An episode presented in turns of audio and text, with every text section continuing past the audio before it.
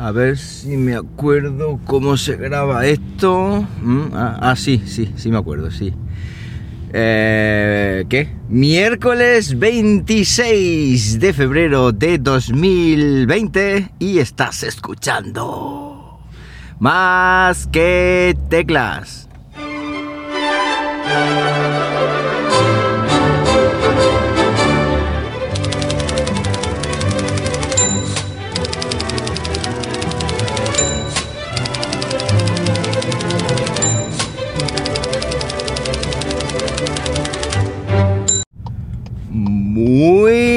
Buenos días, las 8 y 19 cuando estoy grabando esto y lo estoy haciendo pues como siempre, aquí en Linares, Jaén, hoy con temperatura de... ¿de cuánto? A ver, que mire, de 9, madre mía, 9 grados Celsius en un día que ya sabéis que es miércoles y voy un poquito más tarde de la cuenta. Aquí grabando sin guion, como los locos. Eh, espero que no aburráis y os vayáis. ¿eh? Esto lo digo y seguramente muchos de vosotros que sois oyentes y seguidores en Twitter sabéis por lo que lo digo, pero bueno, eso si queréis lo podemos comentar otro día.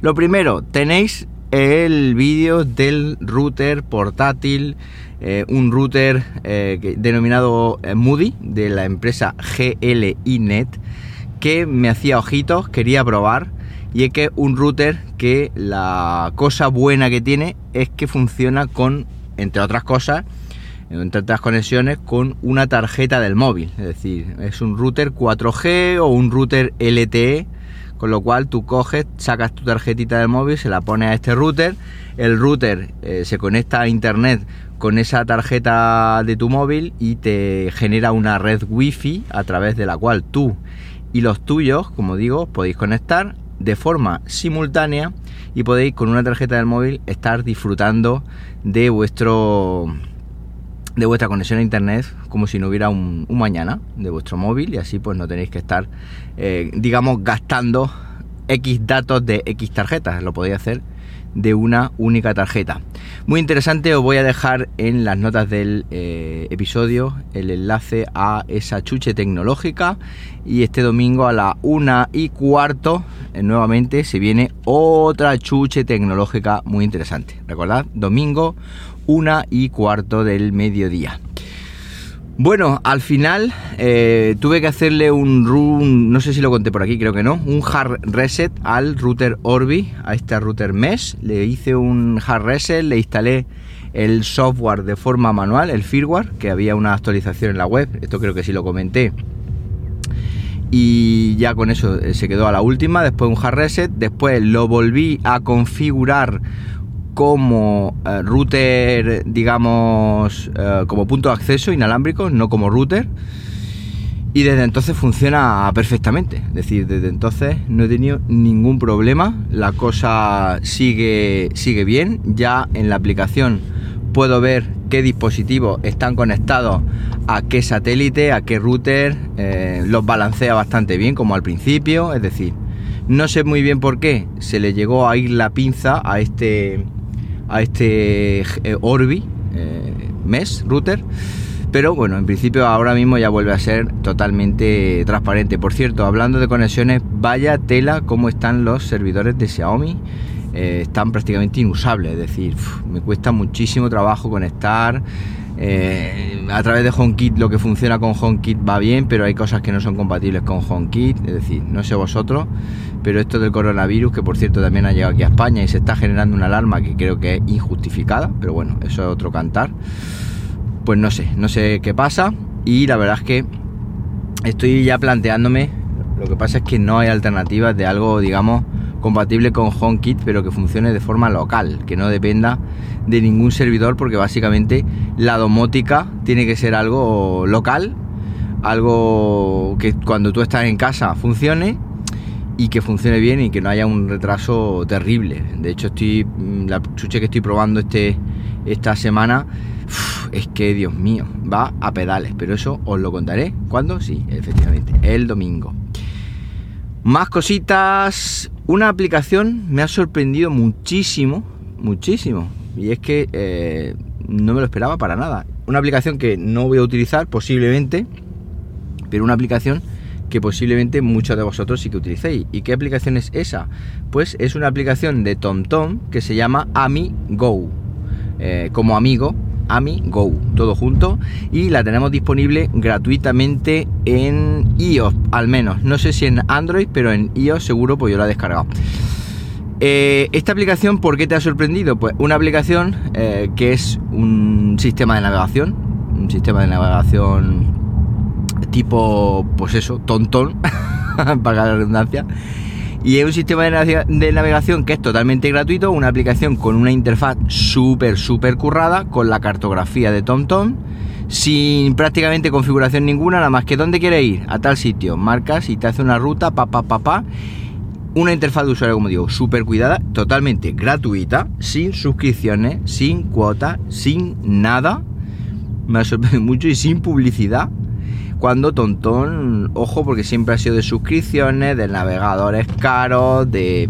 Pero bueno, han sacado esta aplicación no sé muy bien ya si tienen más aplicaciones de pago o siguen teniendo los sistemas de navegación GPS autónomos que tenían en su día para los coches, porque esto ha cambiado mucho el cuento. Madre mía, qué tiempo. Ahora mismo llevamos con el móvil a todos lados, o yo en mi caso con CarPlay. Como digo, no sé si eso lo siguen teniendo, pero esta aplicación merece la pena dar una probada. Porque una de las cosas que me ha sorprendido muchísimo es que hace lo que Waze eh, permite notificar a la gente pues cuando hay un accidente, cuando está la policía, cuando hay un radar y la verdad es que funciona genial porque por ejemplo en Despeñaperro hay un radar de tramo te informa cuando va a entrar al radar de tramo, te informa durante lo que es eh, tu estancia en el, en el trayecto del radar de tramo a qué velocidad vas, cuál es tu velocidad media para que no te cuele. A la salida te avisa así, es, brutal. Más quisiera Google Maps, más quisiera Apple Maps y más quisieran otros sistemas de navegación tener la interfaz de usuario que tiene esta aplicación y la única pega y el único inconveniente por lo que no la voy a usar es que no tiene compatibilidad con CarPlay. Si a esta aplicación le añades compatibilidad con CarPlay, ya os digo yo que se convierte en mi aplicación de navegación en el iPhone por defecto.